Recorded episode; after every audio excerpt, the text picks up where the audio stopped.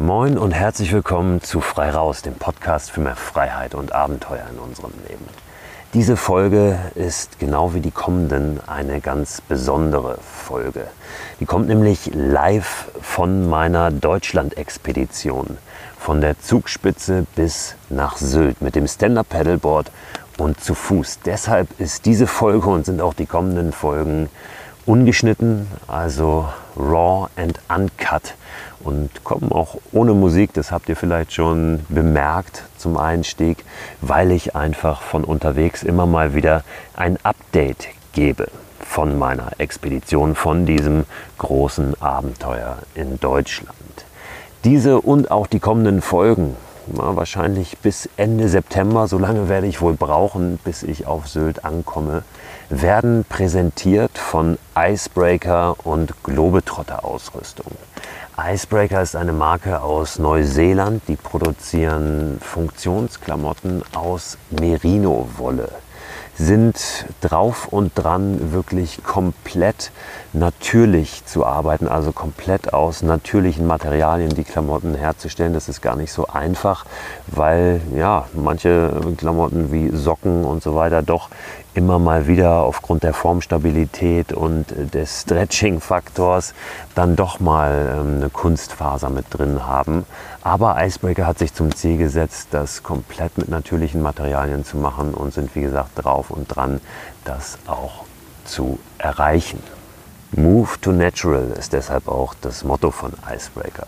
Ich bin selbst unterwegs mit einigen Shirts und auch Unterhosen von Icebreaker. Das Besondere an diesen ja, Produkten aus Merino-Wolle ist, dass die wunderbar funktional sind und trotzdem eben natürlich.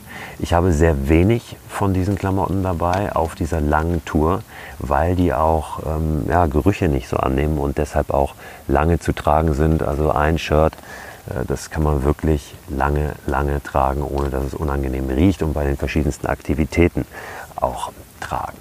Dann ist Globetrotter Ausrüstung mit dabei. Bei meiner Tour als Partner und eben auch als Partner dieses Podcasts präsentiert auch von Globetrotter Ausrüstung diese Folge und die nächsten Folgen.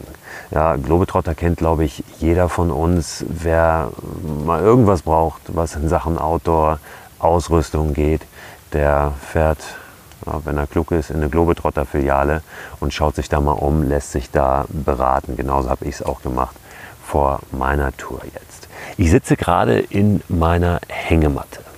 Und diese Hängematte hängt irgendwo äh, hinter Garmisch-Partenkirchen an einem Waldrand. Ich bin vorgestern gestartet oben auf der Zugspitze. Wir sind vor drei Tagen von Hamburg äh, mit der Bahn auf die Zugspitze gefahren, beziehungsweise nach Greinau, wo wir eine Nacht verbracht haben. Und dann sind wir gestern Morgen mit der Gondel hochgefahren auf die Zugspitze wo dieses Abenteuer gestern begann.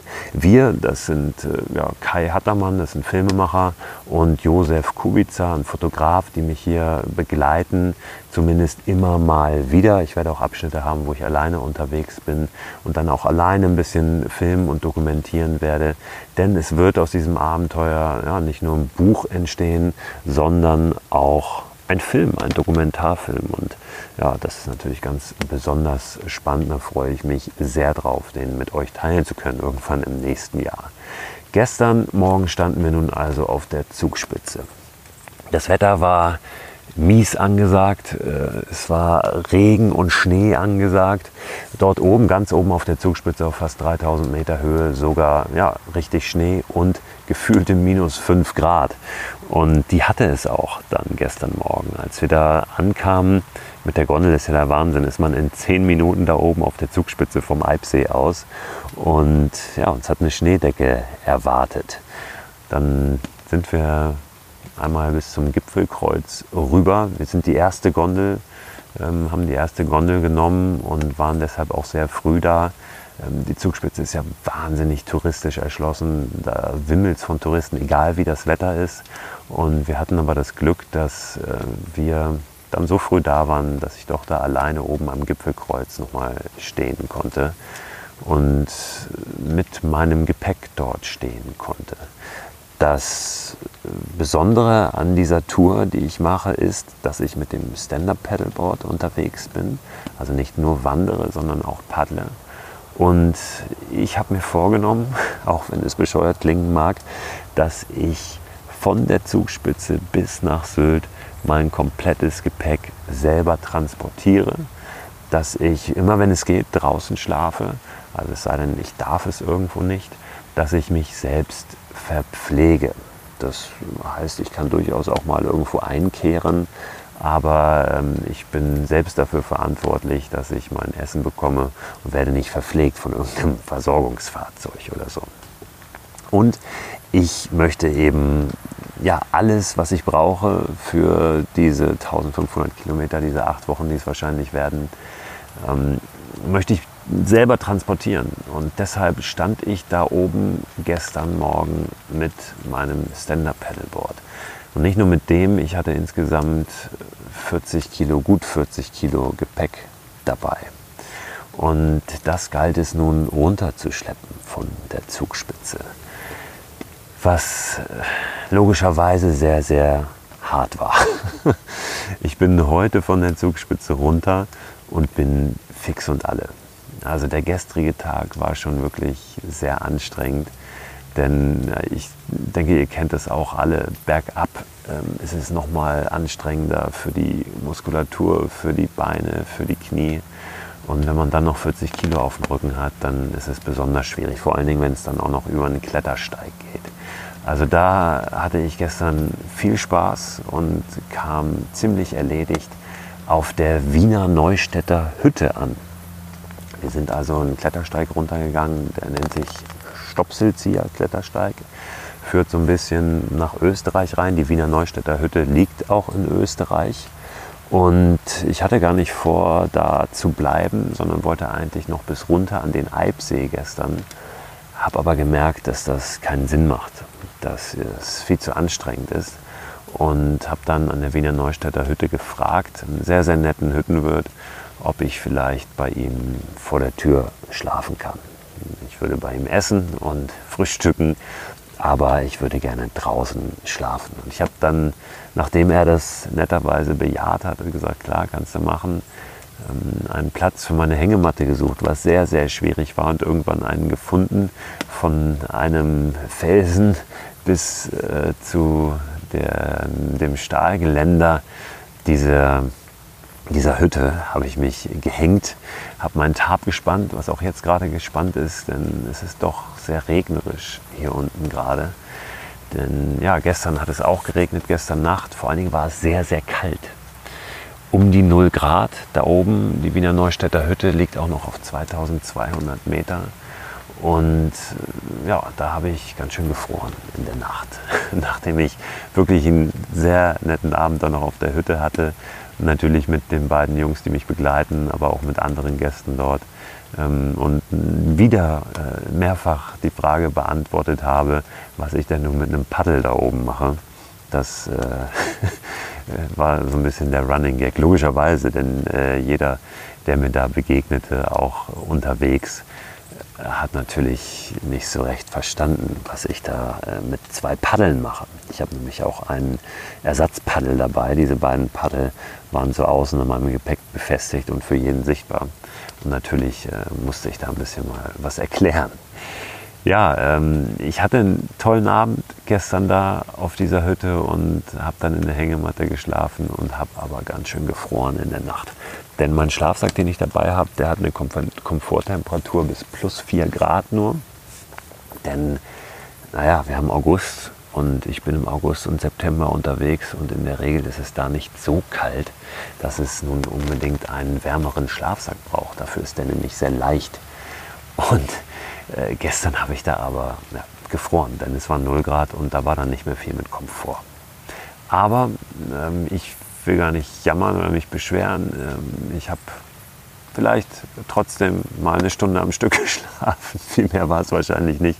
Und bin heute Morgen dann weiter von dort oben, wo es übrigens einen traumhaften Blick auf den Eibsee gibt. Ich habe heute Morgen da die Sonne aufgehen sehen ähm, ja, das war, war ein fantastischer Moment und dann schon wieder auch die Quälerei wert. Wir sind dann weiter abgestiegen, hatten heute nochmal allein bis zum Alpsee 1200 Höhenmeter. Ich dachte, es wird einfacher, aber es war es nicht wirklich. es war steil, steil, steil. Und ähm, ja, ich habe mich wirklich durchgeschlagen, muss ich sagen. Und war heilfroh, dann irgendwann am Eibsee da anzukommen. Ich glaube, das war mit das anstrengendste, was ich, ich glaube, das war mit das anstrengendste, was ich jemals gemacht habe. Ähm, diese, diese zwei Tage, die jetzt gerade hinter mir liegen. Ähm, das hat richtig reingehauen und natürlich habe ich mich auch immer wieder zwischendrin gefragt, was diese Idee soll. Aber jetzt ist schon wieder ein bisschen Abstand dazwischen und das war eine gute Idee. Das war eine gute Idee. Das waren tolle Momente, die wir da gehabt haben, auch wenn es anstrengend war. Und am Eibsee konnte ich endlich mein Gepäck dann auf mein kleines Wägelchen packen. Und auch das war ein wunderbarer Moment. Ähm, ja, ein Gepäck, Gepäck auf so ein Wägelchen zu schnallen, ähm, das hat sich noch nie so gut angefühlt wie heute.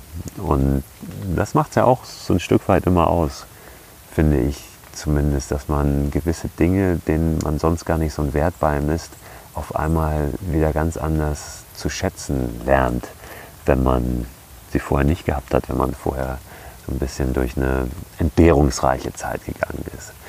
Ja, ähm, will jetzt nicht zu pathetisch werden, aber so ging es mir heute. Ich bin dann noch drei Stunden gelaufen und das war wie eine Befreiung, wirklich das Gepäck dann nicht mehr auf dem Rücken zu haben, sondern auf diesem Wagen und hinter mir herzuziehen. Das hat super geklappt und bin jetzt eben hier ja, in einem kleinen Wald gelandet.